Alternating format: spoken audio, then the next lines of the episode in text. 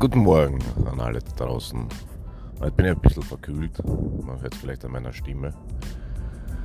Und wir wollen uns der Frage widmen, welche Rechtsform ist ideal für mich?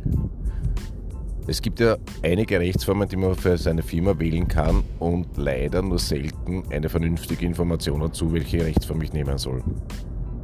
Und auch mir ging es am Anfang so, dass ich immer gedacht habe, ich mache auf jeden Fall eine GmbH. Da habe ich ja keine Haftung und da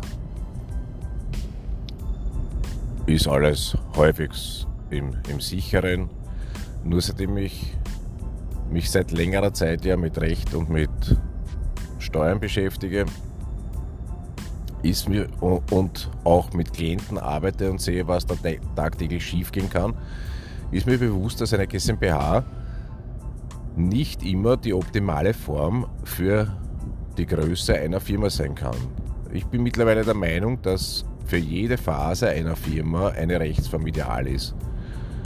Eine oder zwei, sagen wir es mal so. Und speziell wenn ich anfange mit meiner Firma, ist das Vernünftigste meines Erachtens nach, dass ich einfach ein Einzelunternehmen habe und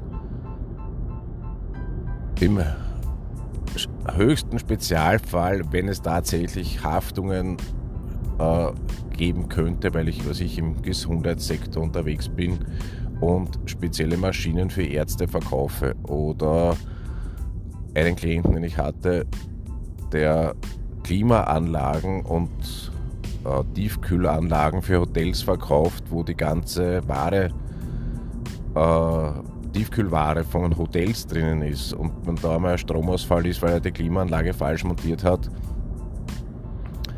dann kann es natürlich zu sehr großen Problemen kommen. Aber sonst im Normalfall würde ich einfach starten als Einzelunternehmen, weil es da die geringsten Probleme gibt von äh, Regel, äh, ke keine Regeln bezüglich Geldentnahme, keine Regeln bezüglich Überschuldung einer Firma und einfach einmal starten.